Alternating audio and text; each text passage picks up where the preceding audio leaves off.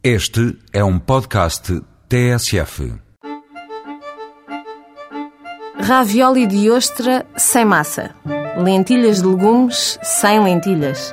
Tagliatelle de lagostins sem tagliatelle. Se o Asterix fosse ao restaurante Belvedere, começaria por achar que os portugueses estão loucos, mas mudaria de ideias depois de provar as especialidades do chefe Paulo Pinto. A ideia é inovar, e Paulo Pinto inova.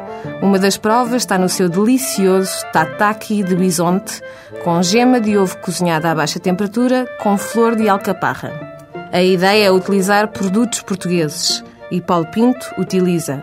Uma das suas inovações chama-se ar de lima e citronela com tarte de sardinhas, compota de tomate e azeitonas. A ideia é superar as expectativas e Paulo Pinto já superou.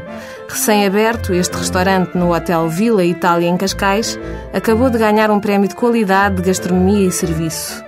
A emenda do Belvedere é variada: entradas, risotos, massas, peixes, carnes e sobremesas destacam-se pela qualidade e originalidade. Na secção mais doce é de referir os gelados 100% à base de fruta e as espumas de frutas.